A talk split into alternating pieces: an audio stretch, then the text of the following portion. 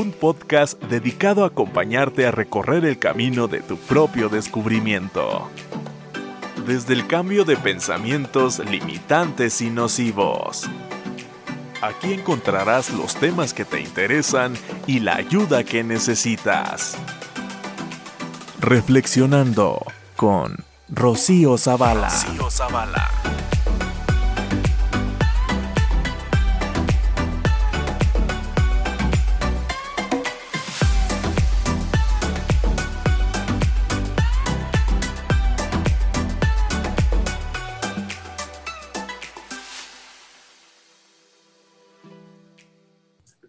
Les quiero dar la bienvenida a usted, doctor, por haber aceptado participar conmigo en este webinar y a todas las personas que se están conectando el día de hoy. Muchas gracias por estar aquí con nosotros. Este, el día de hoy, déjenles comentar la dinámica. Vamos a empezar haciendo una presentación del doctor y luego ya al final de lo que vayamos hablando van a ir poder, poder haciendo preguntas y el, el doctor, no sé, si con gusto le gustaría que fueran al final o entre la presentación. Podemos esperar al final, pero si durante la presentación alguien tiene algo que no le quedó claro, yo creo que es válido que, que interrumpa y, y lo contestamos en ese momento. Muy bien, excelente. Muy bien, entonces pues siendo las 8 vamos a dar inicio a este webinar que ha sido muy planeado y esperado por mí. Eh, le estoy dando acceso a las personas, que hay bastantes personas que quieren ingresar. Entonces estoy admitiendo a, todos para que ingresen. Muy bien. Bueno, buenas tardes. Primero me quiero presentar yo. Este, yo soy Rocío Berenice Armendari Zavala. Eh, soy psicóloga de Reflexionando. Reflexionando es un equipo de, equipo pequeño de psicólogos que nuestro fin es dar información, conocimiento y que ustedes tengan acceso a diferentes puntos de vista de un tema, pero de diferentes personas, porque todos tenemos desde la experiencia y desde el aprendizaje bastantes este, pues conocimientos y a veces es bueno compartirlo con todos y que conozcan desde otros enfoques. Eh, el día de hoy está con nosotros el doctor Héctor Grijalva Tamayo, médico neurólogo egresado de la UNAM, maestro en hipnoterapia, maestro y doctor en psicoterapia y director y fundador del Centro de Salud Mental Agua Clara. Actualmente es catedrático de la Universidad de Santa Fe. Buenas noches, doctor. ¿Cómo está? Buenas noches, pues muchas gracias por esta invitación. Y el tema es... Suicidio, eh, suicidio y prevención. Bien, resulta que afortunadamente me estoy dirigiendo a psicoterapeutas, psicólogos o personas interesadas en esto. Entonces el enfoque se va a ir hacia ahí, hacia lo que se puede hacer. El día de hoy ha habido otros eventos a nivel nacional, eh, algunas de las dependencias oficiales de la Ciudad de México, bueno, del país, han estado presentando foros similares a este y se han enfocado a las estadísticas, a los números e incluso en buscarle un poquito en la causa, que la verdad es algo que todos ya sabemos que si se suicidan más los hombres que las mujeres, que la edad de promedio, cuál es el, método que utilizan, y lo hemos oído miles de veces durante años. No vamos a perder el tiempo. Vamos a hacer de esta conversación algo que nos sirva en nuestro trabajo, en nuestra práctica. Se trata pues entonces de decir qué es lo que yo como terapeuta, como médico, como profesional de la salud o como una persona sensible puedo hacer. ¿Se puede prevenir el suicidio? Ha sido motivo de discusión, parecería mentira que no, no fuera un tema que tuviera que ser discutido, pero sí, incluso en los programas de la mañana lo estuve viendo, todavía hay quien hacía preguntas por el chat diciendo, pero que realmente se puede prevenir. Hay una idea fatalista en nuestra sociedad de que pues aquel que se tiene que morir se va a morir y pues ya ni modo, y que nadie lo va a convencer de lo contrario. Si esto fuera verdad, entonces todos los esfuerzos que hemos hecho a lo largo de tantos años serían tiempo perdido, pero no lo es. ¿Por qué? porque la práctica nos lo ha demostrado. Se crearon centros, unidades, trabajos específicos para prevenir el suicidio y se han logrado resultados efectivos. Tengo experiencia en el tema porque, bueno, tuve la suerte, la fortuna de crear el Centro de Salud Mental Agua Clara. Después tuve la fortuna también de crear otro centro que se llamó Cielo Claro, que es de terapia infantil. Y en un momento que no estuve en el sector oficial, creamos una unidad del sector privado apoyado por empresas que, se, que era casa de vida. Y en todos los casos se demostró que había personas que eran rescatadas y que una vez que se rescataban difícilmente lo volvían a intentar. Porque también hay una leyenda urbana de que aquel que lo intenta y no lo consigue, lo va a seguir buscando hasta que finalmente lo logre. Es verdad si no recibe atención. Pero cuando recibe atención, sí sucede. Vamos a comenzar por la base estructural del pensamiento suicida. Seguramente todos recordamos que hay dos instintos fundamentales en el ser humano. El instinto de conservación de la vida y el instinto de conservación de la especie. Todos queremos estar vivos. E inmediatamente, una vez que estamos vivos, lo que queremos es reproducirnos. Queremos que sigamos creciendo. Aquel mandato bíblico de crecer y, poblar la tierra, pues no es más que poner en palabras divinas eh, algo que es un mandato biológico y genético, ¿no? Tenemos que reproducirnos. La persona que se suicida atenta contra el instinto de conservación de la vida y también con el de la conservación de la especie, porque obviamente no se va a reproducir. ¿Se fijan lo grave de esto? Una persona que rompe con sus dos instintos básicos, esto es tremendo, ¿no? O sea, ¿cómo estará el interior de esa persona? ¿Cómo estará su estado mental tan alteradamente dañado, tan gravemente dañado, que no le importa acabar con esos dos instintos. Se ha pensado mucho qué le pasa a la persona que está tomando esta decisión. ¿Está deprimido? ¿Está ansioso? ¿Está en un estado de psicosis tal vez? ¿Un trastorno de la personalidad? ¿Una alteración de la mente? Yo creo que la verdad ni vale la pena ponernos a hacer un diagnóstico a estas alturas. La persona no está en sus cinco sentidos. Obviamente, cualquier persona que piense en matarse, pues no está actuando con prudencia, ni con razón, ni con serenidad.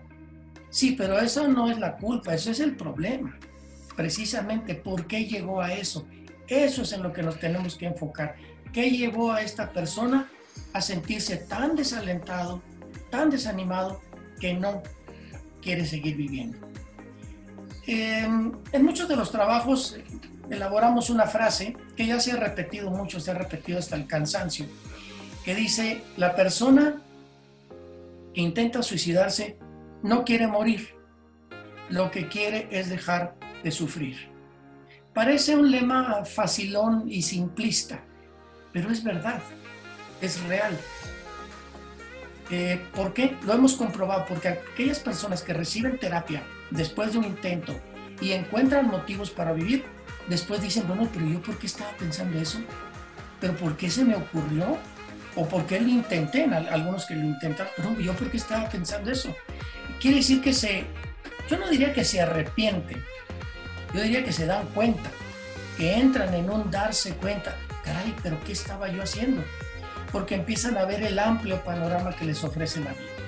Bueno, ¿cuál es la causa número uno de la ideación de suicidio? se pierde el deseo de vivir porque hay una carencia existencial, hay un hueco. Todos tenemos razones para vivir y las vemos a diario.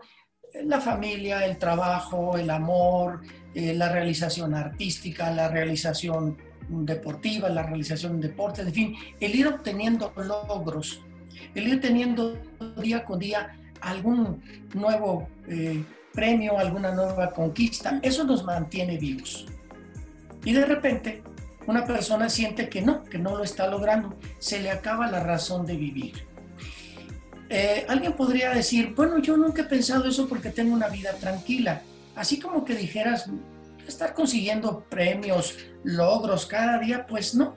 Sí, la verdad es que sí, porque hay personas de vida muy tranquila que el solo hecho de despertar por la mañana, cumplir con su trabajo, ver a su familia, ya es un logro y con eso tiene suficiente. Aquí sí, ahora ya entramos en pues las características personales. Porque la estructura de la personalidad es diferente en cada uno de nosotros. Aún los hermanos gemelos tienen personalidades diferentes. ¿Qué deseo yo para estar viviendo? ¿Cuáles son mis metas? ¿Cuáles son mis anhelos? En cada persona son diferentes. Hay personas que necesitan estar eh, siendo eh, felicitados, reconocidos, aclamados, eh, muy, muy felicitados. Hay quien lo necesita. Así son los artistas, así son los grandes deportistas y así son muchas personas de nuestra familia, vecinos que conocemos que necesitan que se les diga que van bien. Hay personas que lo necesitan menos y hay personas que prácticamente no lo necesitan. Pero cuando se termina su razón de ser, es cuando sienten, ya no tengo para qué vivir. Se entiende como depresión, es una definición eh, sencilla, pero ayuda bastante. Depresión es la no tolerancia a la frustración. Todos nosotros nos frustramos todos los días, todos los días. Claro, hay frustraciones pequeñitas. Voy a poner un ejemplo muy, muy simple, hasta un poquito tonto, pero muy útil. Yo me levanto por la mañana, voy al closet, lo abro y voy a ponerme mi camisa blanca. No está, porque se me olvidó que estaba sucia. Ya me frustré. Era lo que yo quería, pero me frustré. No está mi camisa blanca. Pero inmediatamente supero mi frustración diciendo, bueno, no importa, me pongo la camisa azul y listo, superé mi frustración. Sí, es que el ejemplo es muy fácil, pero cuando tenemos expectativas más importantes y se frustran, entonces no es tan fácil recuperarse, no es tan fácil superarlas. Uno de los ejemplos más claros es cuando perdemos a un familiar, cuando fallece un ser querido. Puede ser un amigo, puede ser un pariente, un vecino, un compañero de trabajo, muy apreciado.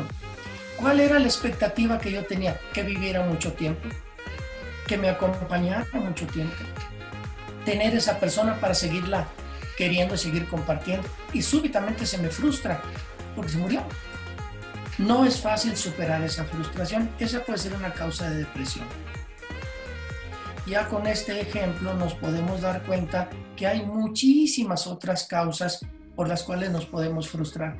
La pérdida del empleo, la pérdida de una situación social, eh, la pérdida de un hijo, bueno, todo lo que represente una pérdida.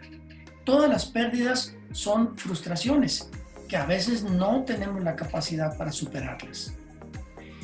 En algunos de los eh, seminarios o grupos de la mañana se llegó a mencionar que podía haber algo genético en esto de la depresión o en esto del suicidio. Yo no estoy muy seguro. Hay familias en las cuales varios integrantes de ese grupo familiar se han suicidado ¿Será genético eso? No lo creo. Yo creo que lo que sí hay es un aprendizaje a no saber manejar la frustración, a deprimirse con facilidad, a no utilizar los recursos. Todas las personas, todas absolutamente, tenemos recursos emocionales, intelectuales, eh, culturales, sociales. Todos tenemos recursos para seguir viviendo. Por eso llegamos a la edad en la que tenemos esta edad que tienes tú, para llegar a la edad en la que estás ahora, no fue fácil, ¿verdad? ¿Te acuerdas? Tuviste que sufrir muchos tropiezos, venciste muchos obstáculos y estás aquí. ¿Qué quiere decir? Que tienes recursos. Tus estudios, tu familia, tu trabajo, tu superación, tus habilidades, tus capacidades, tus destrezas. En fin, tienes muchas habilidades, tienes muchos recursos. Claro que entonces no faltará que pregunte, bueno, ¿y los jovencitos? ¿Y los niños? Porque se suicidan niños. Claro, porque los niños tienen puesta su expectativa en qué? En sus padres, en su familia. ¿Qué espera un niño de sus padres o de su familia? Amor, seguridad y confianza. Si le fallan esos elementos, el niño se siente perdido. El niño no, sí tiene recursos, pero no los puede ver porque está muy pequeño, no sabe cómo utilizarlos. Durante mucho tiempo se pensó que los niños no se suicidaban, que eran errores, que eran equivocaciones. Tomó pastillas, pero es que creyó que eran dulces, cosas como estas.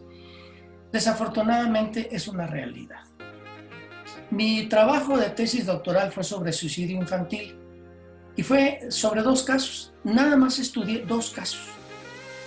Para un trabajo de doctorado es suficiente porque fueron estudiados a fondo. Uno de ellos es un jovencito de nueve años de edad que se suicidó porque era abandonado. Esto es, tenía casa, tenía padres, tenía un hermano, pero los padres trabajaban desde la mañana hasta la noche y el niño siempre estaba solo. El niño era muy inquieto, juguetón, muy alegre, muy divertido y le gustaba salirse con los vecinos pues para ir a jugar, conversar. Era muy querido por los vecinos porque era muy simpático. Pero los papás, como una medida de precaución, le encargaron al hermanito que era dos años mayor que él que no lo dejara salir por ningún motivo. El otro chico de 11 años pues cumplía su papel y no lo dejaba salir y si el otro se le salía, lo golpeaba. Iba por él y se lo traía y a golpe. ¿Qué sintió ese niño? Mis padres no me quieren, mi hermano no me quiere. Se suicidó. El otro caso fue todavía más dramático. Un niño de seis años. Claro que hicieron, pero ¿cómo crees que un niño de seis años va a pensar en eso? Sí sucedió.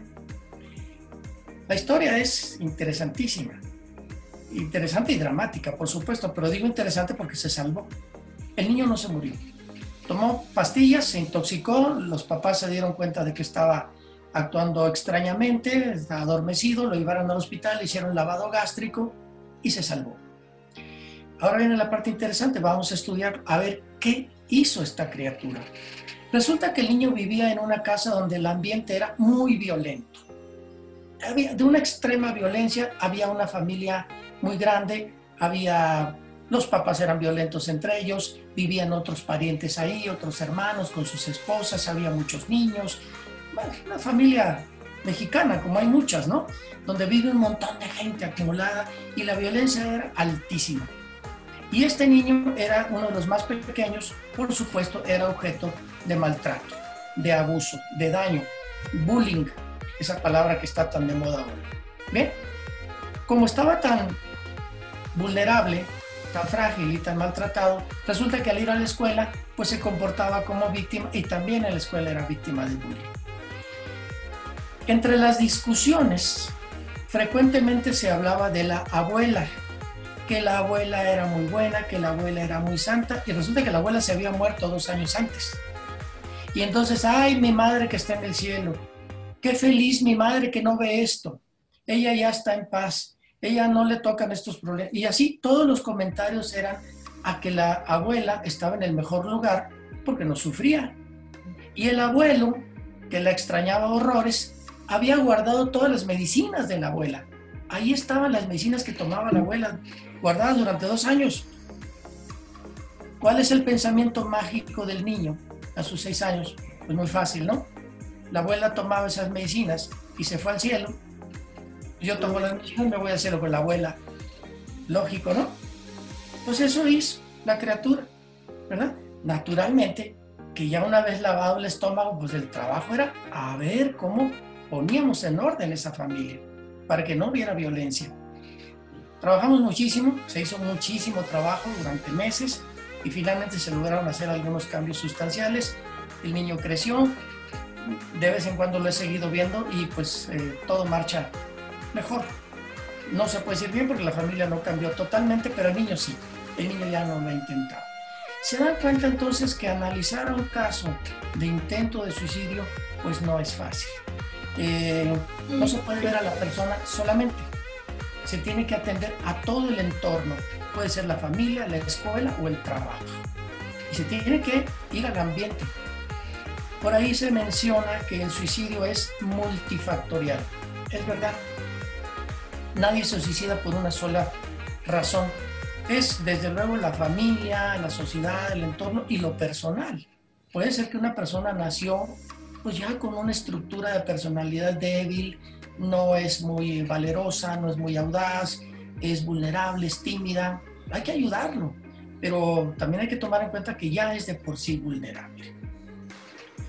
Tuvimos la oportunidad de crear un centro de atención infantil, así se llama, Centro de Salud Mental Infantil, el cual se le puso por nombre Cielo Claro.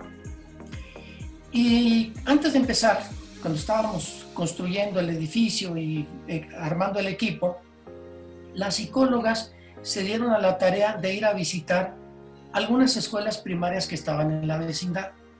Hicieron muy buen trato, muy buena relación con las profesoras. Les dijeron, aquí estamos. Y fueron las profesoras las que empezaron a enviar a los primeros pacientes. Casi todos diagnosticados como déficit de atención. Niños que no aprenden, niños problemáticos, niños peleoneros, los mandaron. La gran mayoría de los niños no tenían déficit de atención. Eran niños con conflictos familiares que iban y los vertían en la escuela. Pero fueron las profesoras de primaria, las maestras, las que se dieron cuenta de que había ideación suicida. Ellas fueron las que encontraron que había ideación suicida en algunos de estos niños. Entonces hicimos un trabajo de investigación. Reunimos a los chicos, 10 de ellos, 10 casos, todos con intento de suicidio, todos. O sea, lo habían intentado ya.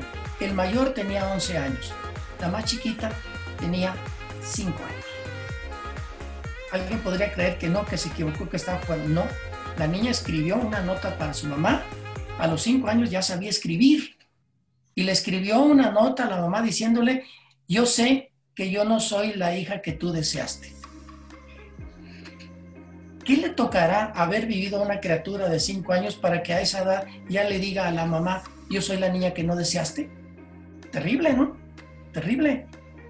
Un niño de siete años fue detectado porque la maestra le encontró un dibujo donde el niño se dibujó ahorcado y le preguntó a la maestra, ¿y quién pusiste ahí? Soy yo.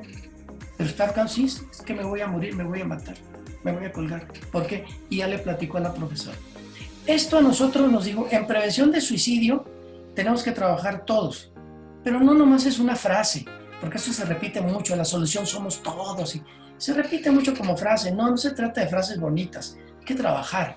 Y eso fue lo que hicimos, ir a las escuelas primarias, aliarnos con las profesoras, que además se sintieron pues muy contentas de ser escuchadas, ¿no? De ser atendidas.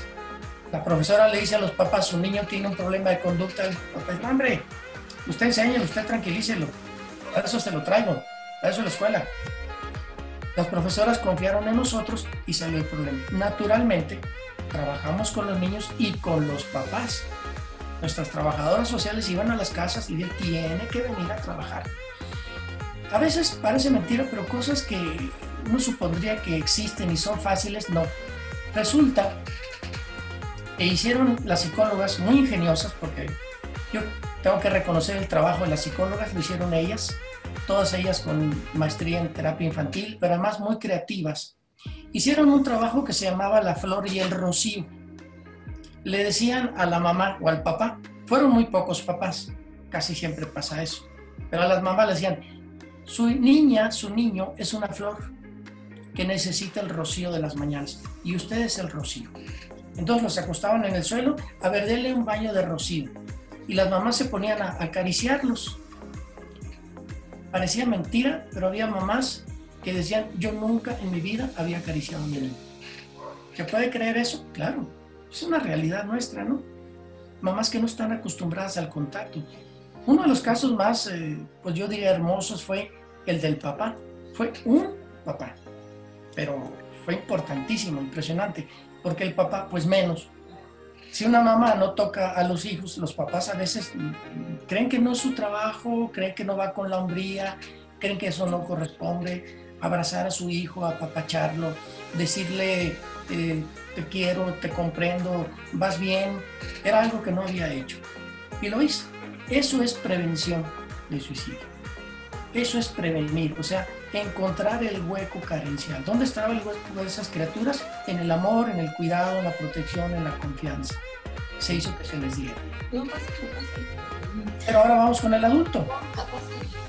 Puede ser más difícil con el adulto.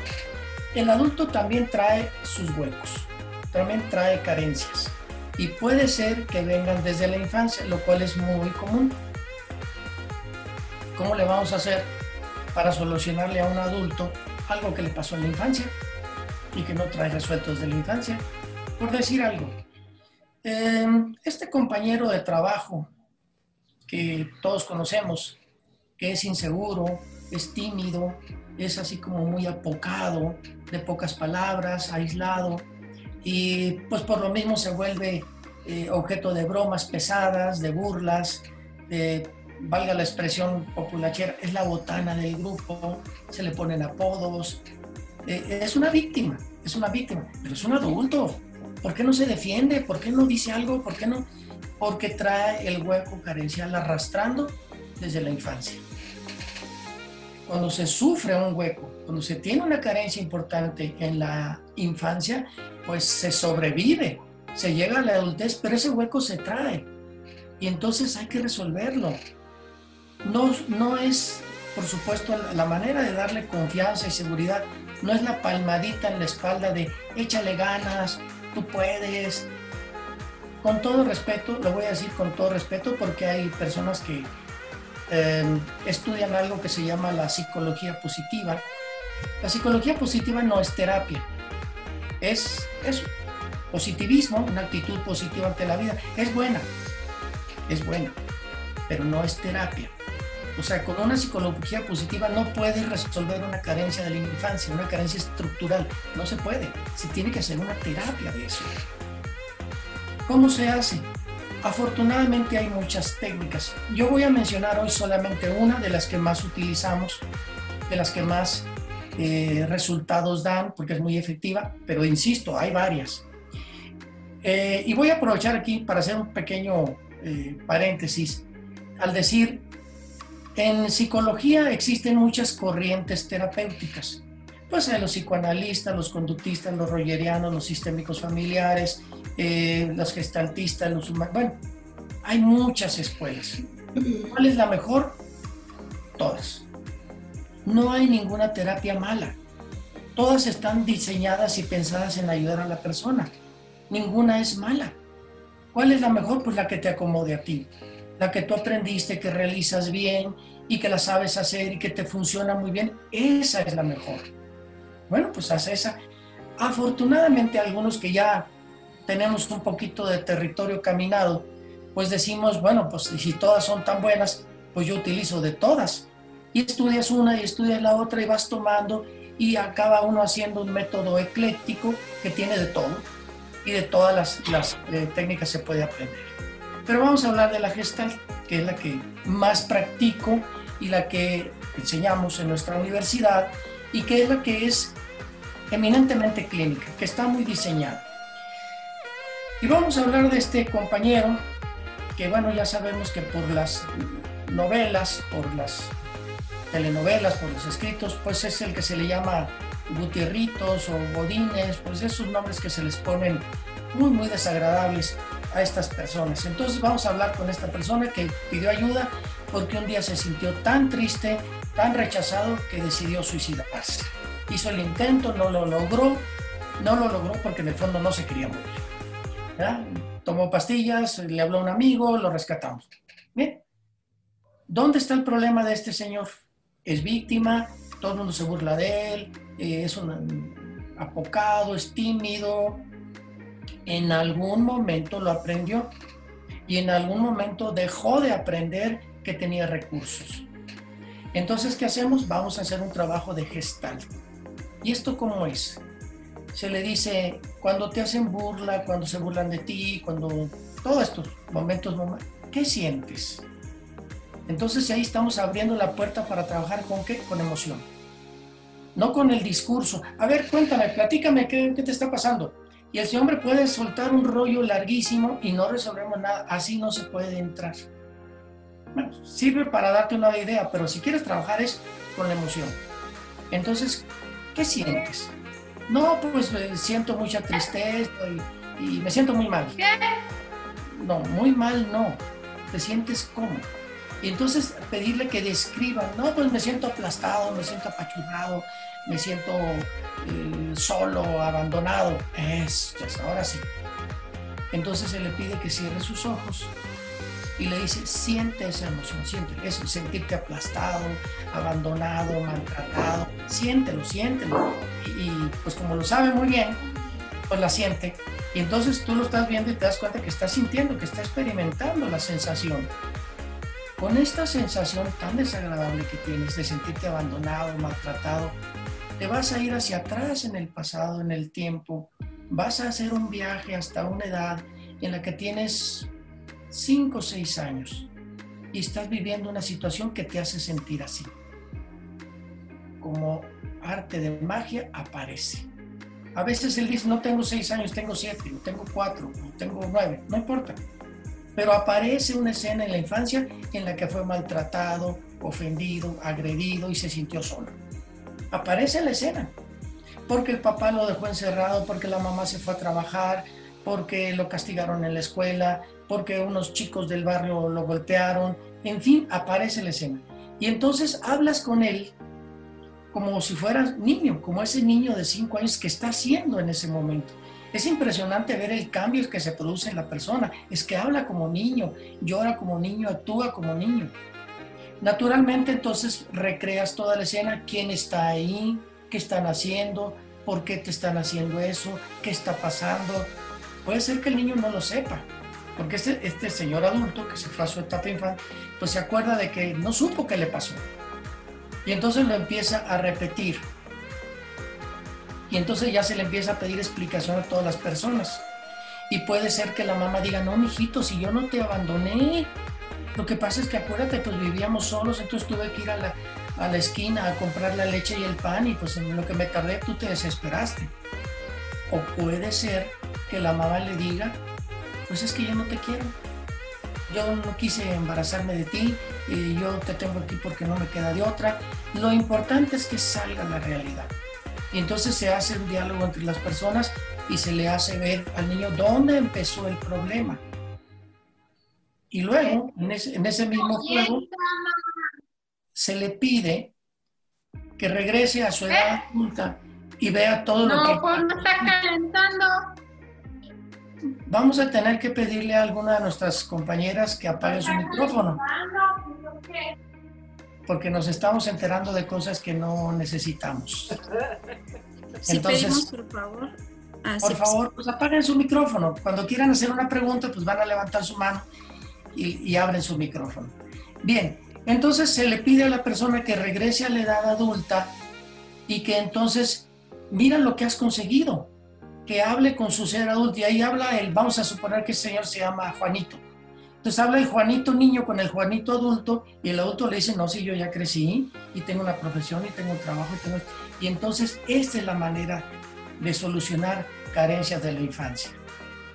Se los conté muy rápido, se los dije de una manera veloz. No es así tan sencillo como, como se hace. Es un proceso que requiere de tiempo, de paciencia, de serenidad, de mucho escuchar del terapeuta, el terapeuta tiene que ser experto en escuchar. En algún momento tendrá que hablar, pero la terapia no es que el terapeuta le diga cosas a su paciente, no, no se trata de eso. Entiendo que probablemente la persona ya ha escuchado muchísimos consejos y le han dicho, lo que tienes que hacer es esto, tú deberías... No, eso ya no le sirve. Lo que le sirve es ser escuchado ser comprendido y llevarlo a que se dé cuenta, a que tenga eh, la experiencia de que sí tiene recursos, cuándo es cuando sí los ha utilizado. Entonces, esa es una de las técnicas. Naturalmente que trabajando en el sector público, trabajando a nivel de salud pública, pues lo que se necesitaba era crear estos centros para que la gente fuera a atenderse ahí. Les voy a platicar una experiencia que me llevó a tener esta idea de promover la creación de un centro de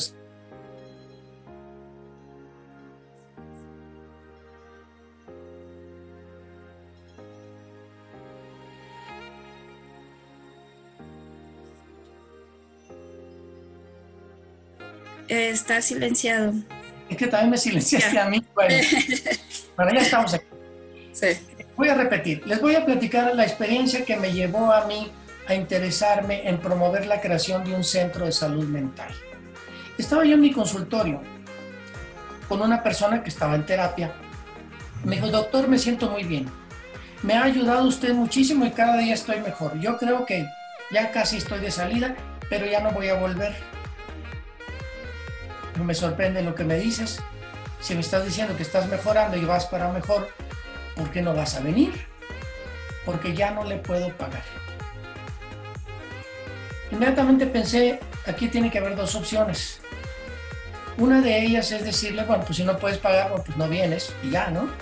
Eso es injusto para ella, porque se está sintiendo mejor y lo necesita. O puedo decirle, mm, bien, ok, sigue viniendo, pero vas a pagar la mitad o la tercera parte. Eso es injusto para mí, porque yo tengo que pagar secretaria, luz, agua, alquiler. A mí nadie me va a hacer el descuento. Entonces, tiene que haber una solución. Tiene que haber un lugar donde la persona vaya a recibir terapia, se le cobre muy poco, una cantidad lo menos posible, pero que el terapeuta no sufra por eso, que el terapeuta esté bien pagado, que se le pague bien y no esté con la zozobra de que si hoy no tengo pacientes, no tengo eh, el ingreso necesario para mis gastos, eh, que no esté angustiado por eso y que pueda trabajar muy a gusto. ¿Y quién puede hacer esto? solamente el gobierno, solamente las autoridades, solamente la Secretaría de Salud. Entonces la propuesta fue llevada a la Secretaría de Salud. Felizmente en aquel entonces había un gobernador muy sensible, un director de salud muy sensible, que captaron muy bien la idea y se creó el Centro de Salud Mental Aguatlán. Así nació, con la idea de que la gente pagara muy poco. En aquel tiempo pagaban 20 pesos. 20 pesos la consulta, estamos hablando de hace 20 años. Pero 20 pesos hace 20 años eran nada. Ahora es mucho menos, pero, pero hace 20 años 20 pesos eran nada, ¿no? Nada. Y en cambio las psicólogas recibían un sueldo no muy bueno, pero decoroso. Han pasado 20 años, algunas de las psicólogas de estas unidades tienen sueldos de base, tienen una percepción decorosa, no la que deberían, yo creo que deberían ganar mucho más, muchísimo más. Pero bueno, reciben una, una y las personas van y pagan una. Han crecido, ya hay más centros de salud mental en el estado y felizmente pues esto se logró. Pero de ahí está la base de esto. La persona necesita ser escuchada y necesita tiempo. Necesita llegar a un consultorio, sentir que tiene una hora, 45 minutos mínimo para contar todo y que la terapeuta tenga la tranquilidad y la seriedad de escucharlo, cuéntame, ¿y qué más? platícame un poco más, eh, ¿qué hay más de esto? Escucharlo con tiempo, cosa que en las instituciones habituales es imposible. Todos sabemos que las instituciones de seguridad social pues le dan 15 minutos, 10 minutos al paciente. No se puede hacer terapia así. Esa no es manera de hacer terapia. La terapia requiere de tiempo, paciencia para escuchar y paciencia también para poder hablar, para poder intervenir. Además, eh, bueno, todos estamos acostumbrados a la consulta del médico en las instituciones de la seguridad social, que yo voy con el médico, le digo, doctor, me duele la garganta, me arde, me revisa, tienes una faringitis, tómate este antibiótico y no vuelves. Y no vuelvo. Se me quitan los dos días y ya no regreso. En terapia no es así. En terapia tengo que llevar, un proceso. ¿Cuántas sesiones se necesitan? ¿Cuánto es lo básico para que una persona reciba una terapia y resuelva? No lo sé porque nadie lo puede saber, porque cada persona es un caso diferente. Estando en una institución tuvimos que ajustarnos a un formato y a cada paciente que llegaba le programábamos ocho sesiones, una sesión semanal, ocho sesiones, dos meses. Pero todas las terapeutas tenían la consigna, pero si en ocho sesiones el paciente no ha resuelto, le das otras dos, otras cuatro, las que se necesiten y naturalmente después se le podía citar para un reforzamiento.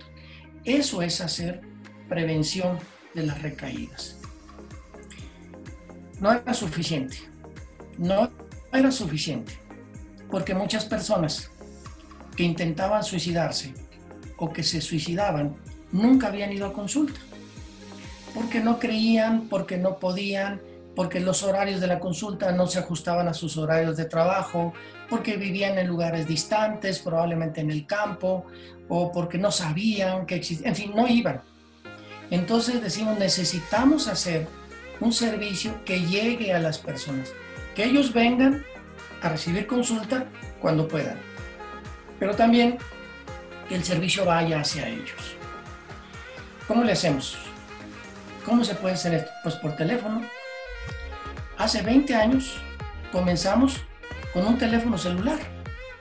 Empezamos a dar terapia por teléfono hace 20 años. Estoy hablando de hace 20 años. Se imaginan, el aparato era de este tamaño, ¿no? un ladrillo que cargábamos ahí, nos lo pasábamos entre nosotros mismos. Cada 24 horas le iba tocando a uno de nosotros y contestábamos a las horas que se necesitaran, 24 horas al día, 365 días del año. Naturalmente, cuando había más llamadas? En la noche. ¿Qué días? El día de la madre, el día del cumpleaños, en Navidad, en Año Nuevo. Pues sí, en los momentos en los cuales sabemos que hay crisis, hay depresiones porque se recuerdan, se rememoran eventos tristes, cuando mi mamacita se murió, tanto que me hace falta. Y ahí estaban las llamadas. Entonces nació Felizmente, a los cuatro años después de haber creado el centro, tuvimos la oportunidad de crear un servicio junto con este servicio de emergencias que es el 911 y entonces psicólogas de nosotros estaban ahí en el 911. Cuando hablaba una persona, me quiero suicidar, estoy desesperado, se lo pasaban a las psicólogas y así empezó la psicoterapia en línea. Recientemente, eh, pues aprovechando la tecnología, hicimos esto que estamos haciendo ahora, ya en pantalla, el terapeuta viendo al paciente, el paciente viendo a su terapeuta las 24 horas del día y entonces esto creció notablemente porque entonces la persona podía recibir terapia allá en el poblado más alejado, en la sierra, en el rancho, en lugares muy distantes, a las 3 de la madrugada, a la hora que salía a su trabajo, a la hora que pudiera, pues. Y entonces esto creció notablemente. Y entonces así se mejoró mucho el servicio y se tuvo el acceso de que la persona tenía atención, servicio a la hora que la necesitara. Alguien podría pensar, bueno, ¿y qué, qué necesidad? ¿Es importante que estés viendo al terapeuta? ¿Que no basta con el teléfono? Para algunas personas con el teléfono es más que suficiente, para otras no. Si no te veo, no sé con quién estoy hablando, no siento la confianza. Y había quien, pues al ver a la terapeuta, terapeuta, tranquilos, reposados, hablándole con calma, hasta eso les mejoraba. Ayudaba muchísimo eso. Bien. Pero entonces aquí viene otro dato de realidad. Aguascalientes es un estado pequeño, uno de los más pequeños de este país. Está en el tercer lugar hacia abajo.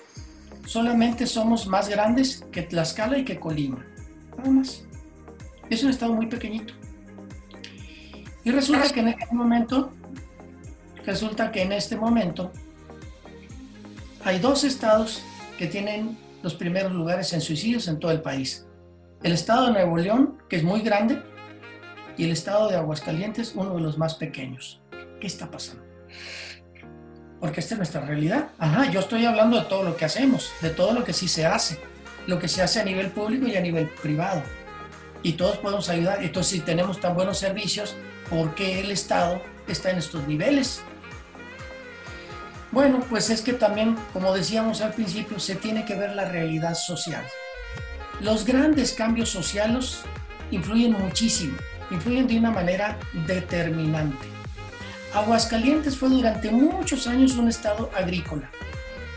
Y los estados agrícolas suelen ser estados muy apacibles, tranquilos, la gente va al campo, produce, con una economía estable, no había grandes problemas. Después se vino la etapa de la industrialización, en la industria del vestido. Ya había más trabajo, había más gente, pero también la industria del vestido se manejaba casi siempre aquí por familias. Eran grupos familiares los que hacían la industria, así fue creciendo, eran familias, amigos, todo quedaba en casa seguía siendo una vida muy apacible y tranquila, provinciana. Pero hace aproximadamente unos 30, 35 años, Aguascalientes dio un giro absoluto. Cuando se vino la industrialización en grande.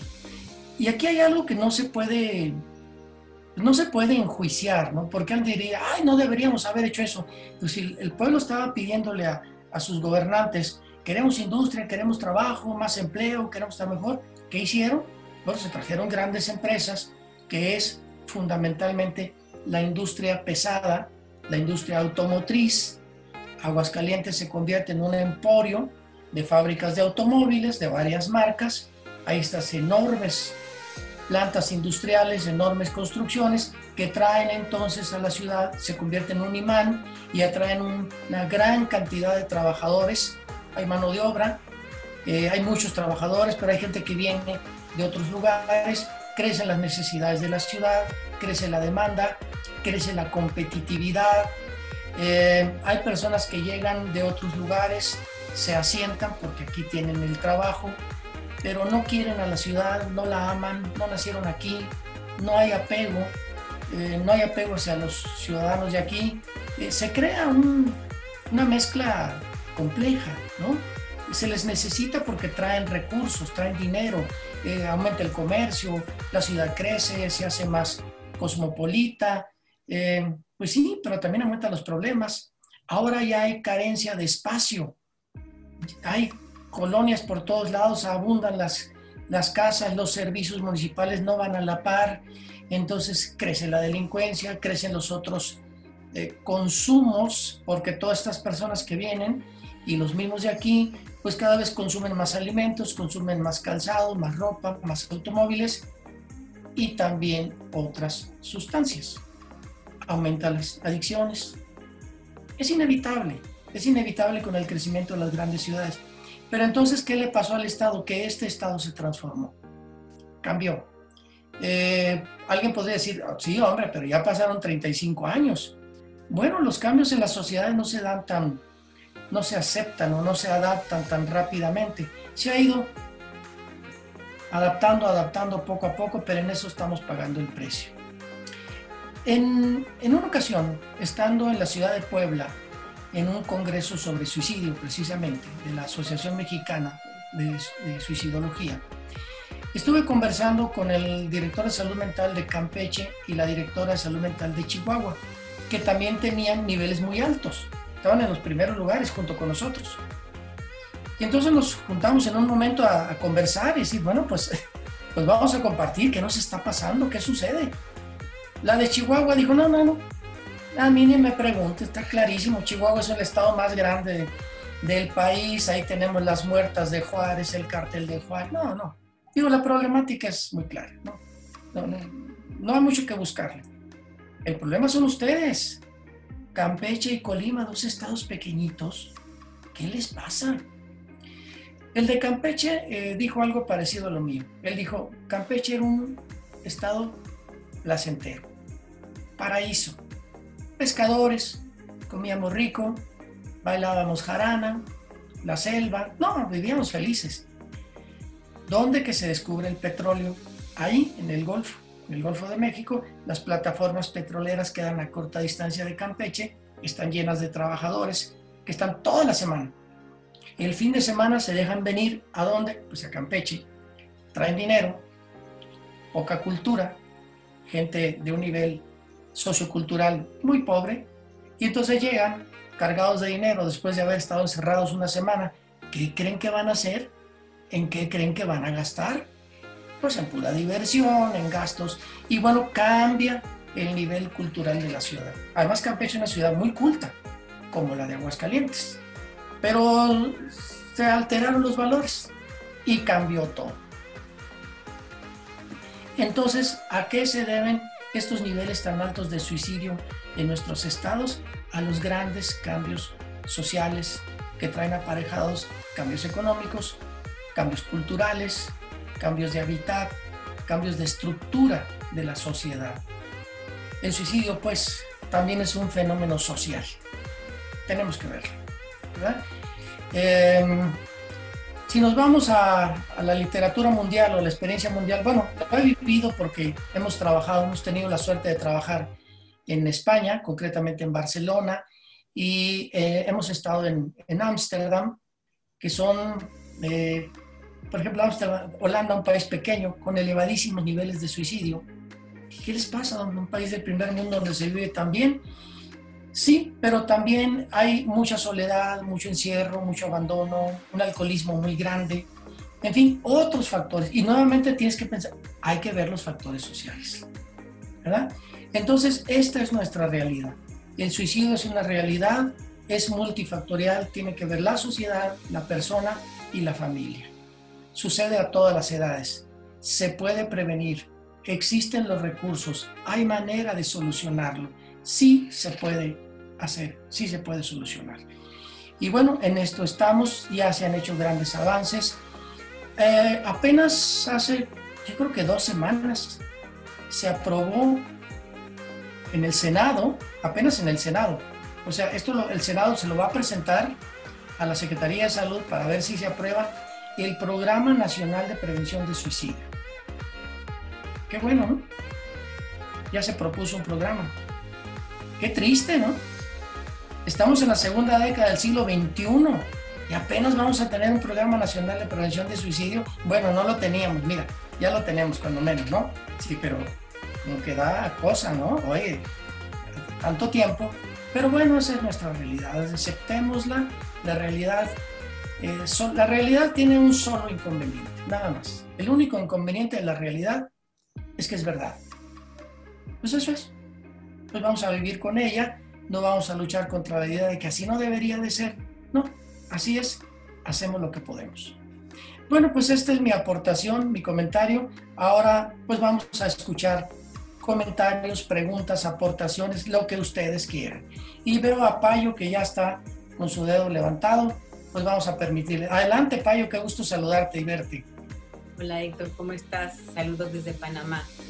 Eh, te quería preguntar, este, pienso que ustedes allá en México, en Aguascalientes, como nos está sucediendo, eh, acá en Panamá, eh, también el confinamiento, todo lo del coronavirus, tú sabes, o sea, ha influenciado mucho y tenemos también mucho suicidio. ¿Ustedes cómo están en ese aspecto? Igual que ustedes. Mira, el confinamiento trajo pues la pandemia económica. Ha habido bancarrota de pequeños negocios, desempleo, carestía eh, y bueno, el, el número de muertos en Aguascalientes nos estamos acercando a, los 500 fallecidos. Terrible. Es terrible. Espantoso, es espantoso. Entonces, hay 500 familias en duelo. Fíjense lo que representa. Porque puede decir, ¿cómo? 500 personas murieron. Fíjate en las 500 familias. Hay 500 familias que están en duelo y algunos de ellos perdieron el sostén económico de su casa. Entonces, ¿qué nos trajo la pandemia? Igual que a ustedes, los panameños, pues tragedia. Si de por sí estábamos mal, pues mira, esto nomás vino a echarle leña al fuego. Estamos muy mal. A la fecha de ayer, que yo recuerdo, van 128 suicidios. Si se mantiene el ritmo que llevamos hasta ahorita, probablemente este año termine con más de 190, que superaría el número del año pasado. Entonces, nada bien, no estamos bien. Por eso es tan necesaria esta, esta charla. Sí, sí fíjate que en Panamá por supuesto, o sea, aquí tenemos un índice mucho más bajo, te digo, alrededor de 15, pero ya son, suenan alarmantes, ¿me entiendes? Suenan, alarmantes y yo creo que son situaciones muy, muy preocupantes. Gracias, Héctor, un, abrazo. Pues qué gusto de verte. Payo. Payo es aguascalentense y panameña. O sea, ya ah. tiene muchos años de vivir allá y está integrada a ese país tan hermoso que, que nos ha hecho conocer, nos ha ayudado a conocer. Gracias, Payo. Gracias por su aportación. Acá tengo otra pregunta donde me dicen que además de Holanda, ¿qué otros países tienen altos índices de suicidio? A ver, pregunta, ¿qué, ¿cuáles son los otros países? Ah, además de Holanda. Ajá, además de Holanda. sí. No, pues la, miren, la, la, situación está terrible, ¿no? Eh, y también hay que entender el país. Uno de los países con más altos índices de suicidio es Japón. Pero resulta que también en Japón se tiene que entender que hay una tradición cultural del honor. Una persona que pierde el honor para ellos es inaceptable. Ese famoso harakiri, del que todos hemos escuchado hablar, que en realidad se llama seppuku.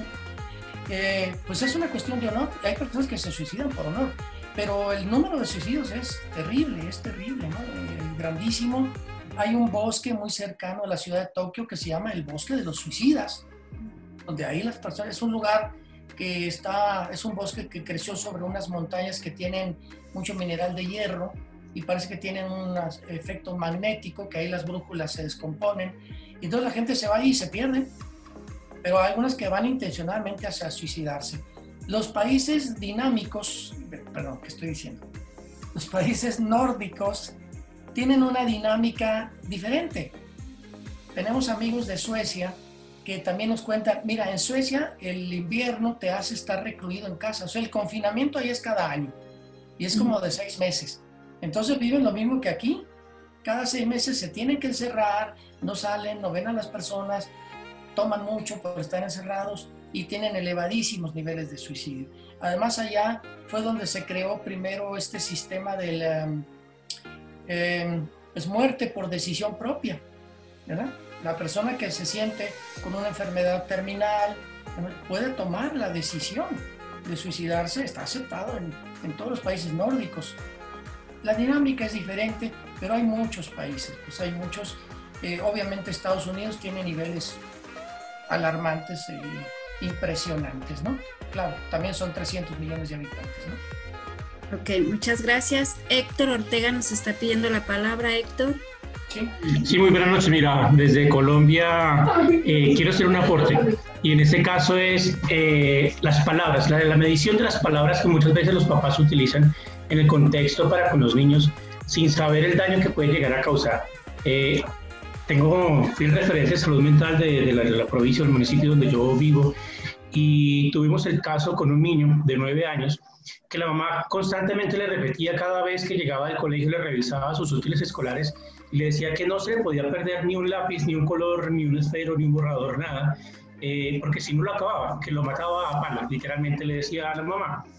En ese caso, eh, el niño se creyó tan fielmente esas palabras que un día los compañeritos le hicieron una, una broma y le escondieron su cartuchera.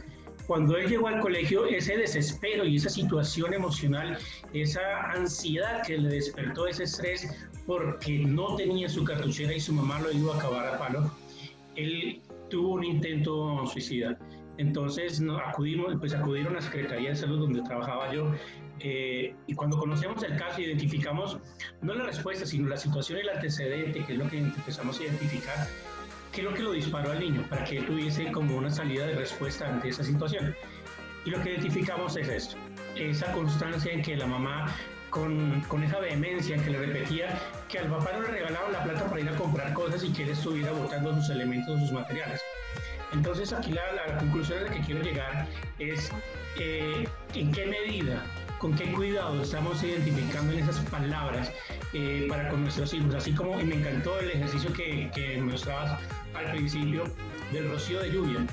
Si nosotros despertamos a nuestros hijos eh, con ese cariño, con ese amor, con ese cuidado, el día para ese niño va a ser de esa manera y en esa medida, incluso para con nosotros mismos. Nosotros cuando nos despertamos, nos despertamos y somos conscientes de nuevo de ese nuevo día, pero ahí no nos despertamos infelices, no nos despertamos estresados, no nos despertamos frustrados. Decidimos bajo las circunstancias del proceso de pensamiento ponernos en esa situación que es muy distinto. Entonces, también eso nos hace caer en cuenta que nosotros tomamos la decisión en qué estado emocional está, eh, salvo las circunstancias y la situación que tengamos de vida en el contexto. Entonces, eh, nada, agradecer en ese momento el espacio y dejar allí eh, esas palabras de tener muchísimo cuidado con qué términos nos expresamos para con nuestros hijos, incluso para con nosotros mismos, ¿no? Muchas gracias, Héctor.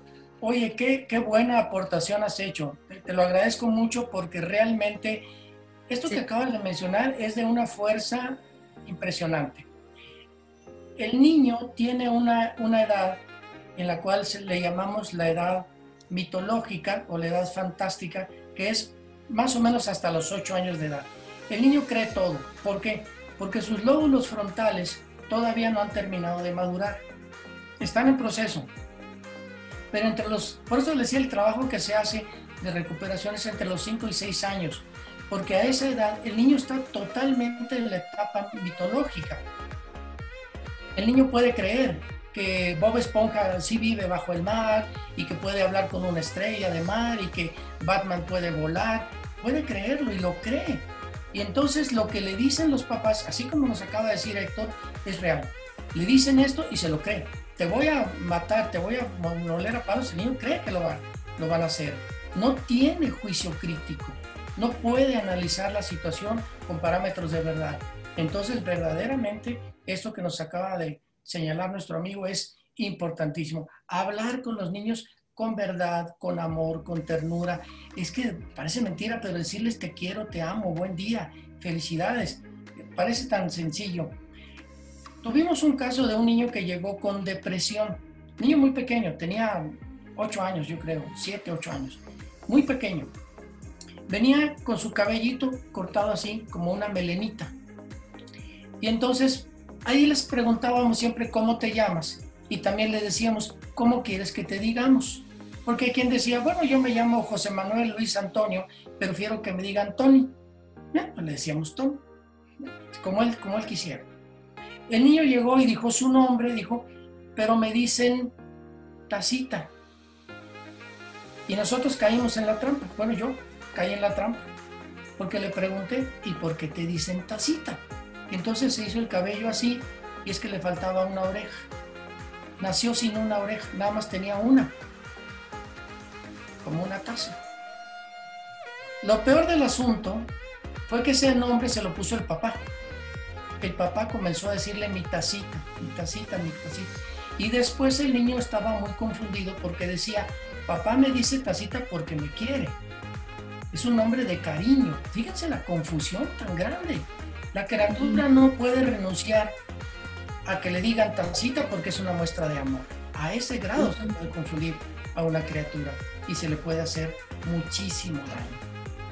Nos está escuchando, está participando con nosotros una de nuestras compañeras de trabajo que se llama Eli Mirón, Elizabeth Mirón. Resulta que ella tuvo una idea muy ingeniosa. En el centro, esto que les digo de cielo claro, los niños llegaban y a su ingreso se les pedía que se empaparan la palma de la mano con una pintura del color que ellos quisieran y la pegaban en un muro era su entrada. Cuando ya terminaban el proceso, cuando ellos aceptaban que ya estaban bien, que ya habían terminado y que no más iban a intentar el suicidio, entonces con la otra mano se, pintaban en el color que ellos quisieran y pegaban su mano en la pared y se fue llenando un muro de manitas con forma de un árbol. Y era la prueba que él decía, yo me comprometo. Esto que parece un juego divertido y simple, tiene una profundidad increíble. ¿Por qué? Porque eran decisiones del niño. El niño tomaba la decisión, yo entro a este proceso, ya estoy aliviado. Era la decisión de ellos. Se le ocurrió a ella. Entonces, para que vean cómo pues las psicólogas son creativas, eh, juegos divertidos, a veces que parecen pequeñeces. Dije esto del rocío y la flor y ahora esto les comento lo del árbol de las manitas, porque son de los que me acuerdo, pero son muchísimos hay una gran variedad, hay toda una, pues hay toda una terapia, hay toda una maestría que se les enseña a hacer muchas cosas. Em, juegan al hospital, juegan al hospital de las emociones, bueno, muchísimos, muchísimos.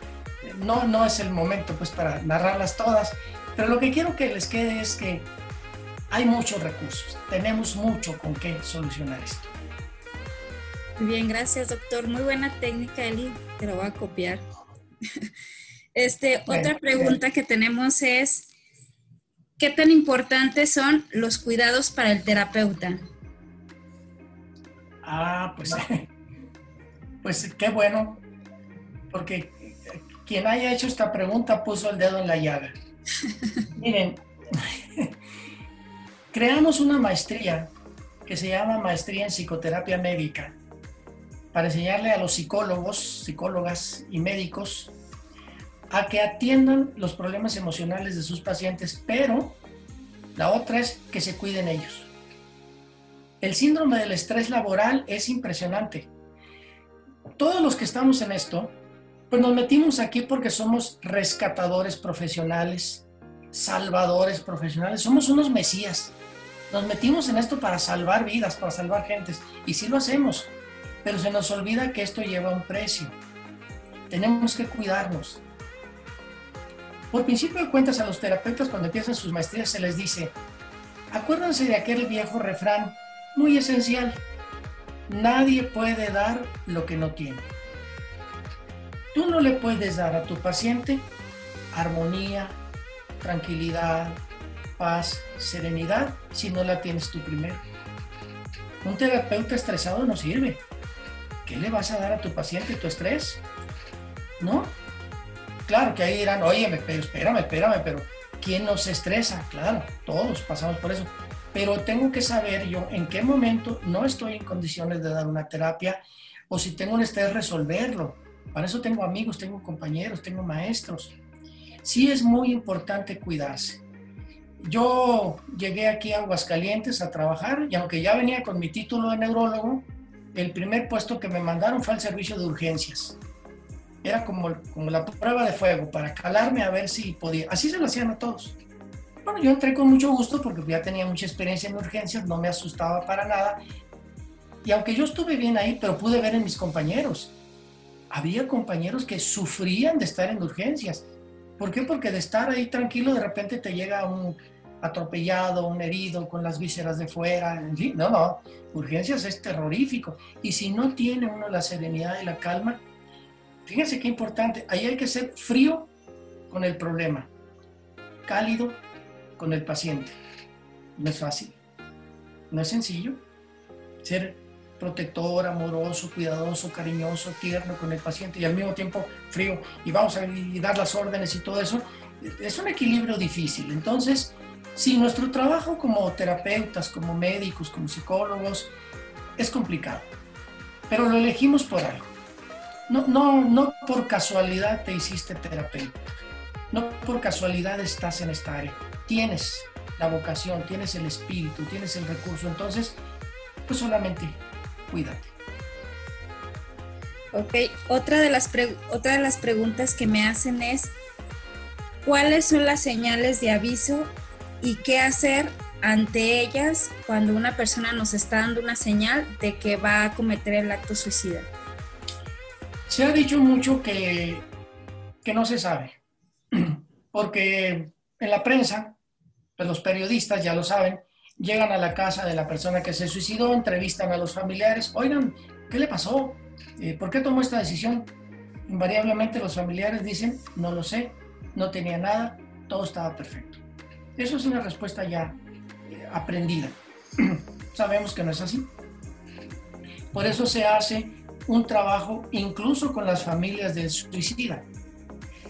Si la persona lo intentó y no lo logró, bueno, pues se trabaja con él. Pero si la persona sí falleció, entonces se trabaja con la familia. Eso se llama autopsia psicológica.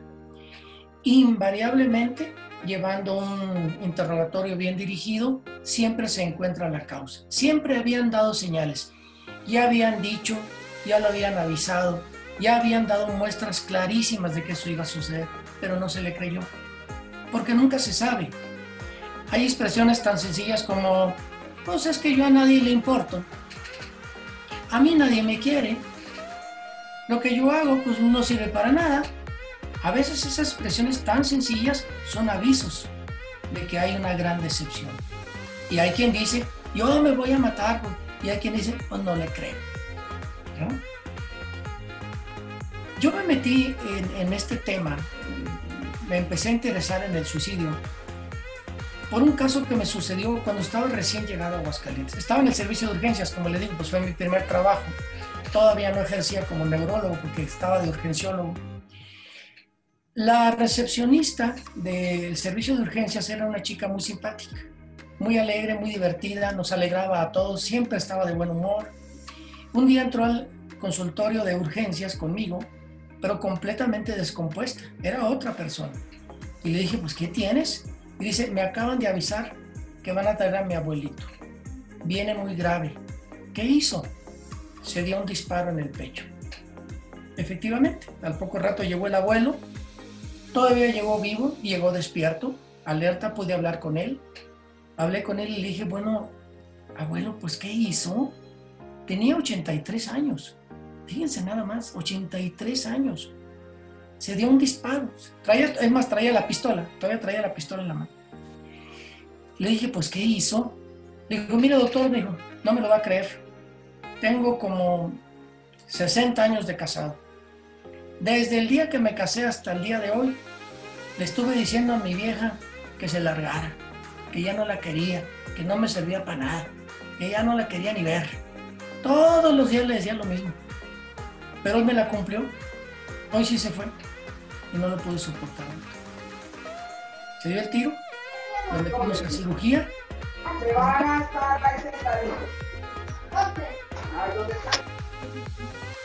Ya, ya silencié, ya silencié el audio de la persona. Bien.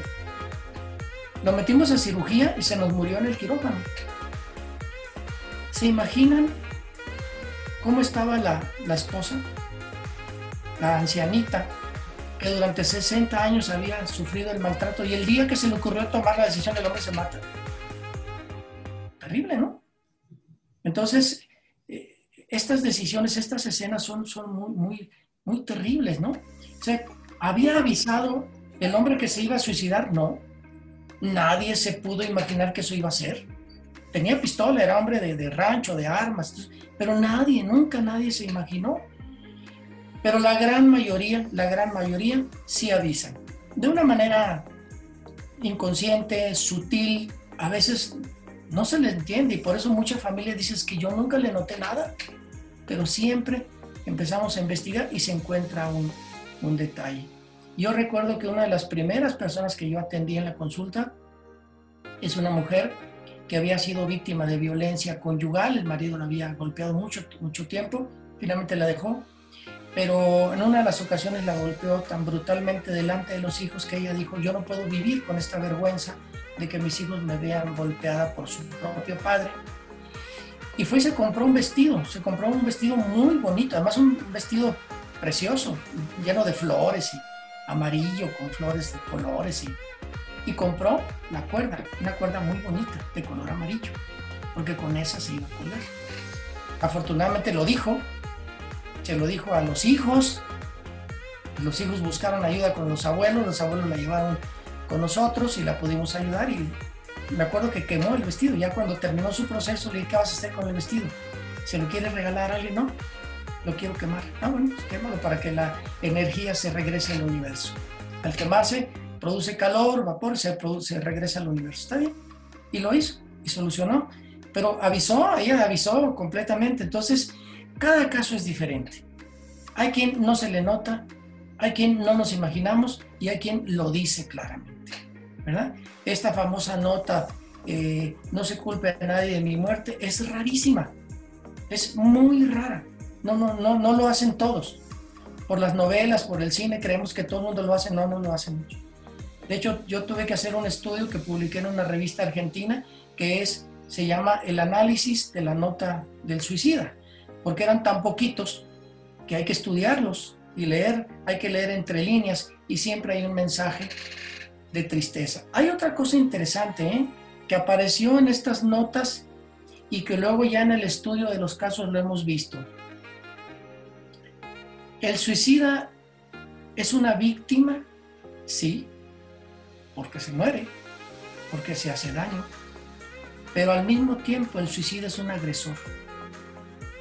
El suicida agrede a su familia, le deja un daño, un daño para toda la vida, a veces irreparable, agrede a la familia. Y bueno, pues también hay que tenerlo en cuenta ya cuando le estamos recuperando, si logró salvarse o si no ha llegado al intento, también hay que encontrarle el núcleo de agresividad.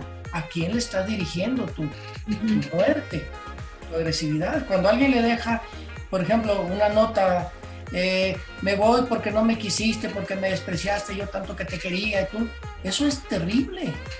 La persona que se queda con esa carga le va a costar mucho trabajo salir. Se le puede ayudar, por supuesto, y puede liberarse de eso, pero ya se darán cuenta el trabajo que cuesta. Bien, tenemos... Tomando en cuenta esto que, que, menciona, doctor, hay otra pregunta que dice, ¿cómo se, que, nos hacen es que cómo se podría, cómo podría ayudarles o cómo se le podría ayudar a las familias de las personas que se suicidan, o sea, de los que se quedan aquí. Ah, mira qué bien. Qué bueno que lo hicieron. Eh, les decía yo que cuando se ha suicidado se hace lo que se llama la autopsia psicológica para encontrar la causa del suicidio de esa persona y evitar que otro miembro lo repita. ¿Qué se necesita hacer? En primer lugar, la familia tiene que liberarse de la culpa y la vergüenza. Hay que ayudarlos a que se quiten la culpa.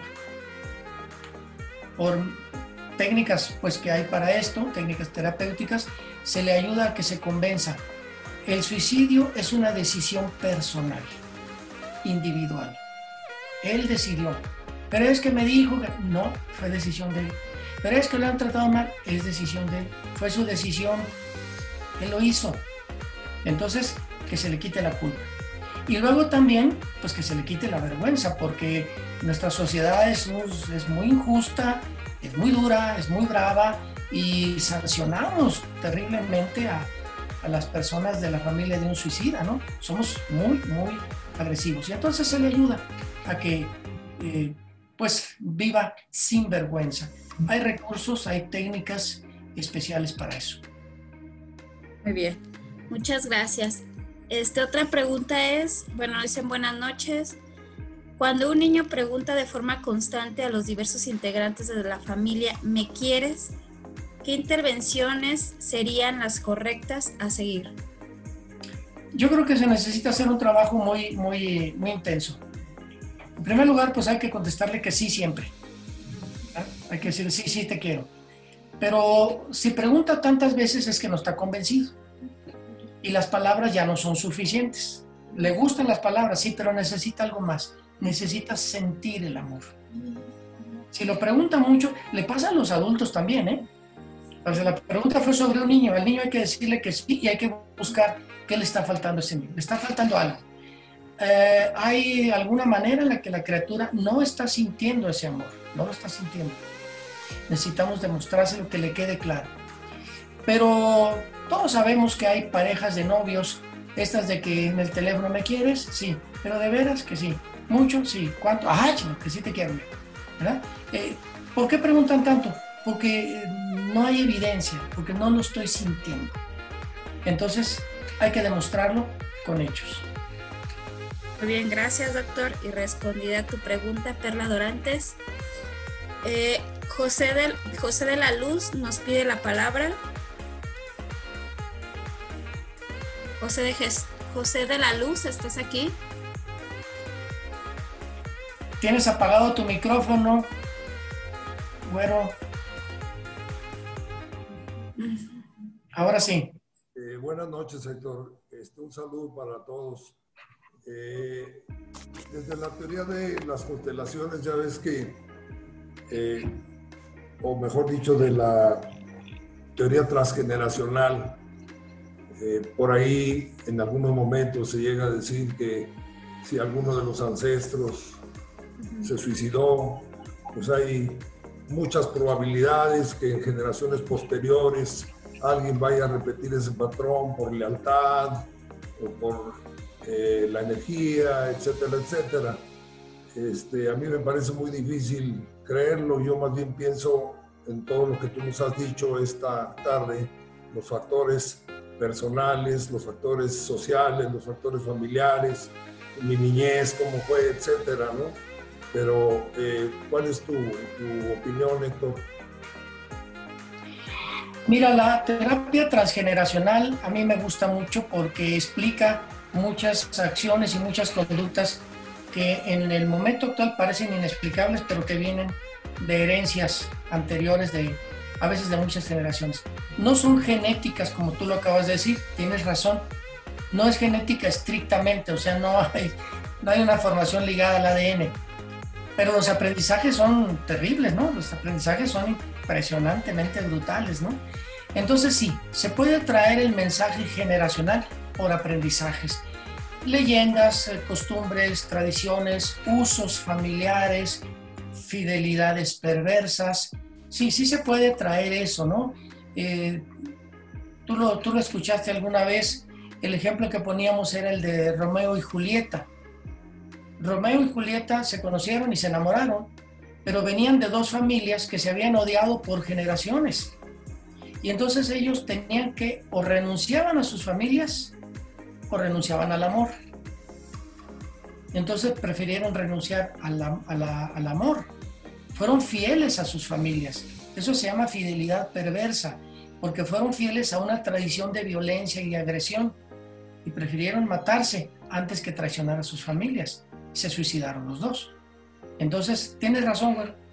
No hay genética estrictamente, pero hay un aprendizaje. Podemos estimar tampoco un porcentaje, por decir, eh, de cada 100 suicidios, cuántos son por repetición de patrones, ¿no? O sea, me parece que no, ¿verdad?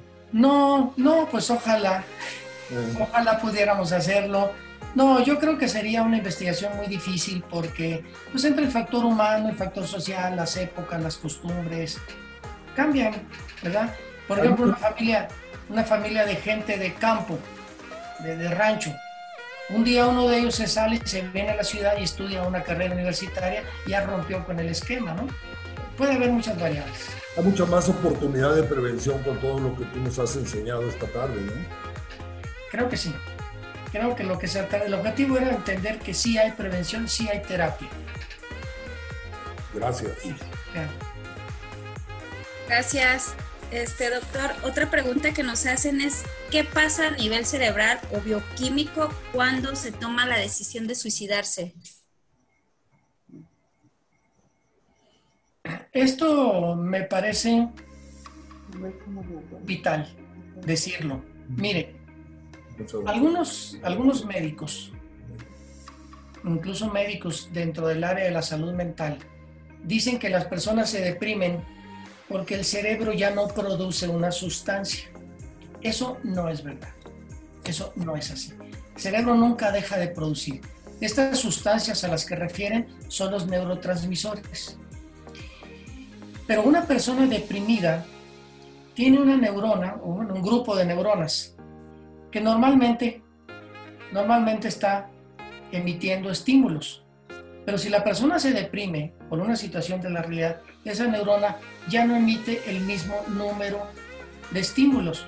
Entonces, efectivamente, al llegar el estímulo a la sinapsis, no produce o no secreta, mejor dicho, no lo produce, no secreta esa cantidad de neurotransmisores. Desciende el número, pero porque no los está secretando, no porque no se produzcan. ¿Verdad? Y entonces, si se resuelve mediante un trabajo terapéutico, esa neurona recupera su actividad, produce el número normal de estímulos y vuelve a haber una secreción de neuroestimulantes o de neurotransmisores, ¿verdad? Eh, digo esto porque muchas personas creen que si estoy deprimido porque mi cerebro no produce dopamina, ah, pues tomo una medicina que me, que me dé dopamina y se me arregla el asunto. No es así. Puede salir del momento, puede salir gracias a un antidepresivo, puede salir de un momento muy crítico, pero inmediatamente después necesita hacer terapia, si no, no se resuelve. Es así, ¿ok? Muy bien, muchas gracias. Este, Elba Ávila nos comenta, yo creo como, yo creo como dice el doctor Rijalba, como psicólogos debemos ser creativos. Ejemplo, yo con niños les hago representaciones familiares, familiares con lápices de color. El niño escoge un lápiz según el color que él desee y a quién de persona va a representar y les da vida y me hace narrativa de lo que ellos quieren expresar. Bueno, aquí nos están compartiendo una estrategia. Pues muy, muy bonita, Elba, pues felicidades. Estás haciendo lo que se hace con los muñequitos estos de, de plástico, ¿no? Ya ven que hay los muñecos de constelaciones. Eh, José de la Luz López, el güero, decía hace ratito, hablaba de las constelaciones. ¿Usamos constelaciones? Claro que sí. Por supuesto, constelaciones gestálticas. La constelación no es una terapia. La constelación es una técnica. Es una técnica para llevar a, llegar al diagnóstico o al manejo. Pero por sí sola, per se, no es una terapia.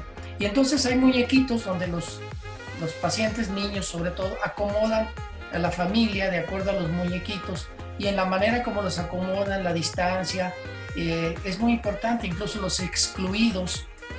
No puse al, al, papá, ¿por qué no pusiste al papá? Pues que mi papá nos dejó, etcétera, Pero Elba lo hace con lápices de colores, pues felicidades, felicidades, qué buena la, la creatividad. Eh, los muñequitos estos los fabrica Playmobil, entonces ya hay paquetes de constelaciones de, de Playmobil, Elba, si tienes manera de localizarlos, pero si no, pues puedes seguirlo haciendo con la. Es, es muy buena tu, tu creatividad. Sí, bastante. Este, Héctor Ortega pide la palabra. Héctor. Adelante, Héctor de Colombia. gracias nuevamente. Mira, eh, cuando hablaban sobre, el, sobre cuando los niños preguntan mucho si, si, que, si, si los quieren, si los quieren. ¿qué, qué, qué error se puede llegar a cometer acá? Que los adultos empiecen a condicionar su respuesta. Yo sí te quiero, pero sin tal cosa. Eh, yo te quiero, pero cuando hagas tal situación, o yo sí te quiero, entonces empezamos a condicionar todo ese tipo de respuestas para con los niños. Y ellos en esa fase o en ese proceso de etapa de vida también se, eh, se educan en ese proceso condicional de sus respuestas y la demostración y la aceptación de cariño. Por eso empezamos a tener tanta esa carencia y, esas brechas en, el sentir del cariño. Luego, cuando hablaban sobre la, la fase transgeneracional, yo lo considero que eso es, es un mecanismo de aprendizaje como una posible opción de respuesta.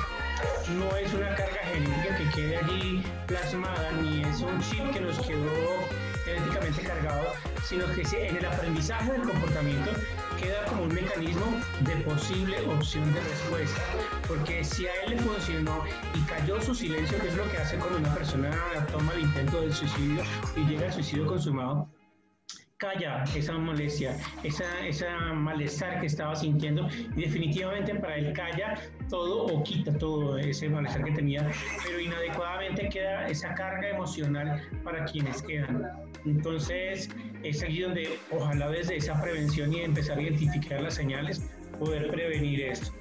Em, para cerrar también con otro caso que teníamos, nosotros eh, se nos presentó una mamá eh, en estado de embarazo deja una carta eh, a su esposo y a sus familias, eh, pero la deja con su hijo menor de 8 años, donde le dice, mire, quiero que le deje esto a ellos para que se enteren por qué tomé esta decisión.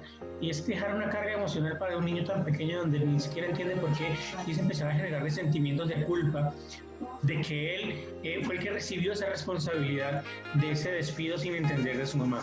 Entonces, vuelvo y repito, los adultos en este caso eh, deberíamos de manera eh, semestral asistir a, tratamientos y acompañamiento por psicología, así como vamos a consulta odontológica, que la caries no se cura solo con el tiempo, los daños emocionales y mentales tampoco. Entonces hay que asistir de manera profilaxis, hacer mental, profilaxis mental en este caso. Pues sin salud mental también empezamos a tener no hay salud física. Así es. Eh, ¿dónde está, en qué ciudad estás, Héctor? Eh, yo vivo en Colombia en este momento, en Fusagasugá, con Dinamarca. Estoy a 50 minutos de Bogotá, ciudad capital. Bueno, muy bien. Bueno, pues hay dos, dos detalles muy interesantes, ¿no? Eh, esta condición de que sí te quiero, pero sí haces esto. Sí, eso es terrible, ¿no? Al niño hay que decirle que lo quiere uno siempre, incluso cuando se porta mal cuando hace una travesura, cuando es desobediente. Aún en ese momento en que si decís te quiero, lo que hiciste no está bien, pero te quiero. Luego lo otro, ¿se acuerdan que decíamos que el suicida es un agresivo, es un agresor? Dejarle la carta al pequeño es de una crueldad inaudita, ¿no? Eh, bien, muchas gracias Héctor por tus aportaciones, muy valiosas. Gracias. Gracias. Mucho conocimiento aquí. Eh, otra de, las preguntas que tengo, y es la última que yo ya tengo, eh, no sé si otras personas tengan alguna duda, pero otra de las, de las preguntas que me hacen es, ¿qué recomendaciones se pueden hacer para una persona que eh, tiene el intento o la idea suicida o qué hacer la familia cuando ya identificó esto? Yo creo que se tiene que buscar ayuda profesional. eh, desde luego, una vez que se ha detectado en la familia, pues es demostrarle a la persona que, pues que se le quiere, que se le necesita, que tiene un lugar importante. Puede ser muy difícil, porque yo diría que el 90% de las causas de suicidio están dentro de la familia. Entonces, ¿cómo la familia le va a decir, no, no te suicides porque si el problema son ellos, ¿no? Es muy difícil. Por eso entonces yo lo que recomiendo es buscar ayuda profesional, psicólogos, psicoterapeutas. Miren, somos una sociedad en crecimiento, en desarrollo. La psicoterapia parece mentira, pero es nueva. Les cuento que el Centro de Salud Mental de Aguascalientes apenas tiene 20 años. Ah. Apenas tiene 20 años. Entonces, realmente, pues estamos muy atrasados, ¿no? Pero bueno, ya hay, ya hay esta opción. Entonces, buscar ayuda con una psicóloga, con una psicoterapeuta. Es muy frecuente que una persona diga, no, pues yo voy al seguro, o voy al ISTE, o voy al centro de salud, porque es donde yo acostumbro ir. Si vas con un médico, lamentablemente lo que puede suceder es que te recete un medicamento. No tienen tiempo, no tienen paciencia, no tienen entrenamiento. Entonces, es que se quiere suicidar, no, que se tome esta pastillita, ya con eso se tranquiliza no funciona. Necesita terapia porque hay que resolver el conflicto de él y de la familia. Decíamos, el 90% de la conflictiva de una persona suicida está en la familia. Hay quien se suicida porque lo despidieron del trabajo. Ah, bueno, pues es que no, hombre, lo despidieron del trabajo. Ese es el precipitante, ese es el gatillo que dispara el hecho. Pero lo que le provocó realmente la angustia es, ya no tengo trabajo, ¿cómo le voy a dar de comer a mis hijos, a mi familia? Ese es el gran problema. Gracias, doctor. Otra, otra pregunta. Hola, buenas noches, doctor Grijalva Rocío. Agradezco el espacio importante para que nos compartan su aprendizaje y experiencia. Me gustaría preguntarle al doctor Grijalva si existen centros de atención tipo AA o, o 24 horas en, en donde se rehabilitan personas desde su compartir y la intervención de, algún experto en acompañamiento profesional y un tipo Alanon también para las familias que han pasado por esta experiencia para este tema de prevención o acompañamiento del suicidio. Permíteme. En Aguascalientes o en algún lugar y qué tan viable es que puedan existir. Sí, sí, afortunadamente sí. Sí existen. Resulta que aquí en Aguascalientes Allá en el centro Agua Clara, al menos en el tiempo que yo estuve ahí, le dábamos hospedaje en uno de nuestros salones a tres grupos de neuróticos anónimos, donde uno de ellos específicamente se dedicaba a esto, a personas que habían tenido contacto con presuicidas o ya con suicidas. Sí, sí existen. Entonces, ¿dónde se puede buscar? En grupos de neuróticos anónimos. Puede ser que si vas a un grupo de NA pues no es específicamente dedicado a eso, pero siempre ayudan. Yo tengo mucha fe en los grupos de AA, en NA. Eh, yo he encontrado que la ayuda que les ofrecen es muy valiosa. Por ejemplo, en el alcoholismo, yo no sé que alguien trabaje mejor que AA. Yo, yo no he encontrado ninguna terapia, tratamiento que solucione el alcoholismo como AA. Ellos sí logran resultados. Y en neuróticos anónimos también se tienen buenos resultados. Entonces, buscarlo ahí. No hay específicamente para grupos de, de presuicidas porque parecería que no son tantos, pero pues en, en NA puedes encontrar ayuda. Bien, gracias doctor. Nuevamente eh, pide la palabra. Mm, José de la Luz pide la palabra nuevamente. Adelante.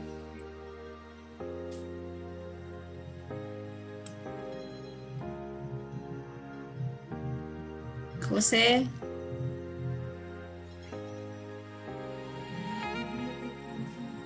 ¿Puedes activar tu micrófono, José, por favor? Perdón. Eh, decía yo que Hoy escuché por el radio eh, unos números que me chocaron con lo que yo tengo entendido y aprendido en cuanto a los porcentajes de suicidio por género. Más allá de los números, eh, para mí, como dices tú, también los números pues, eh, como que no, no, son nada más ya el, problema, sino habría que ver cuáles son las causas de allá voy. Eh, escuché que el 10% de los suicidios que nada más el 10% son mujeres y el 90% son hombres. Eso yo tenía entendido que eran otros números. Sí, más los varones que las, que las mujeres, pero no tan dispares. Y en todo caso, preguntarte qué influye en los diferentes géneros para que un número sea mayor que el otro. Existe ya mucha información y mucha de esta información a veces pues es eh, publicada por eh, Estados Unidos, países europeos, España, que tienen muy buena literatura en estos terrenos. Hacen trabajos muy serios, publican frecuentemente, pero otros lugares como el nuestro, como México, donde no se hace tanta investigación, donde no se publica y donde no se hacen buenos trabajos, pues a veces nomás se está repitiendo la información. Esta leyenda urbana, los hombres se suicidan más que las mujeres, pero las mujeres son las que más lo intentan. Eso se ha repetido hasta el cansancio. ¿Por qué? Yo he tenido varias confrontaciones en las reuniones de profesionales cuando dicen esto porque les digo, a ver, pero ¿por qué no dices de Aguascalientes?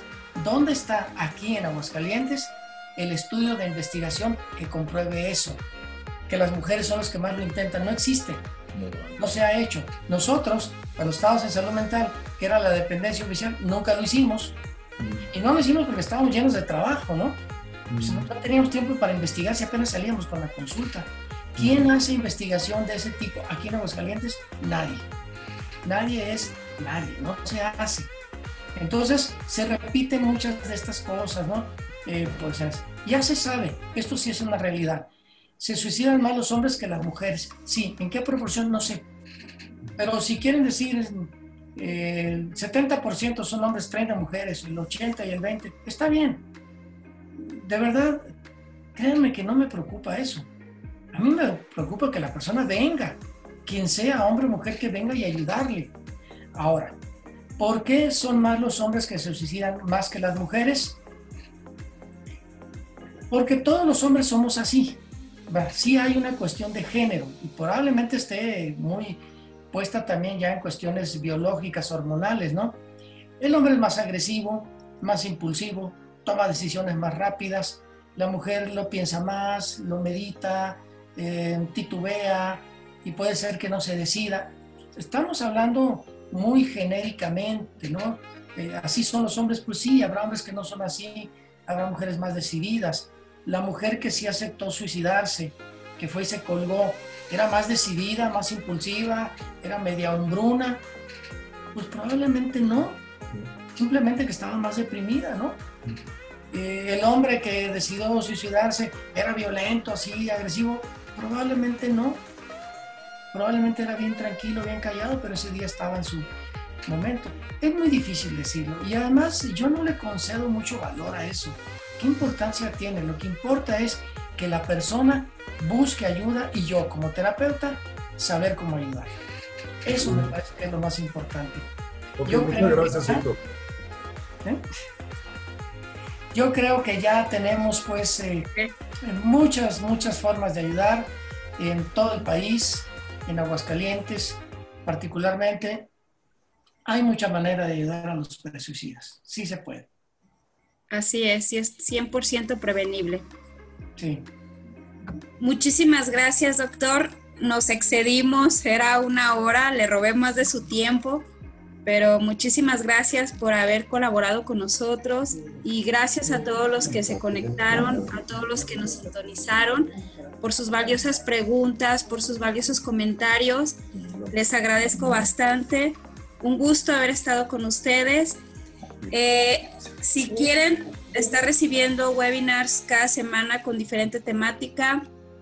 Está mi página que se llama Rocío Reflexionando, donde cada semana subo un webinar con diferentes temas de salud mental, desde diferentes enfoques. Y este video va a estar grabado ahí en la página por quien lo quiera volver a ver y reproducir. Lo encuentran en Rocío Reflexionando en Facebook. También estoy en YouTube como Reflexionando con Rocío. También ahí podrán encontrar este video y muchos más. Y en mi página web que es www.reflexionandoags.com donde hay artículos que pueden leer y compartir también si les, interesa. Se despide su servidora Rocío Berenice Armendari Zavala, agradeciéndole, doctor, por estar aquí con nosotros y gracias a todos. Fue una información enriquecedora y de mucha ayuda y conocimiento. la pasen muy bien. Hasta luego, felicidades. Adiós. Buenas noches, muchas gracias. Buenas noches. Buenas noches, muchas gracias. Gracias. Gracias, Doc. Bye. Gracias. Gracias, doctor. Nos vemos. Hasta Eli, luego. saludos. Bye. Bye. Adiós. Un gusto, doctor. Hasta luego. Buenas noches. Hasta luego, buenas noches, que la pasen muy bien. Gracias por estar. Felicidades como siempre, doctor. Muchas Siempre gracias. aprendiendo. Que estés muy bien. Hasta luego. Adiós. Hasta luego. Gracias. Nos vemos, Doc.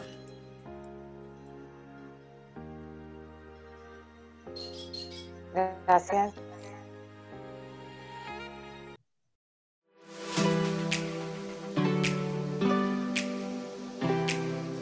Un podcast dedicado a acompañarte a recorrer el camino de tu propio descubrimiento.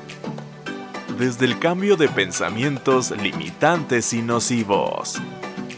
Aquí encontrarás los temas que te interesan y la ayuda que necesitas. Reflexionando con Rocío Zavala. Zavala.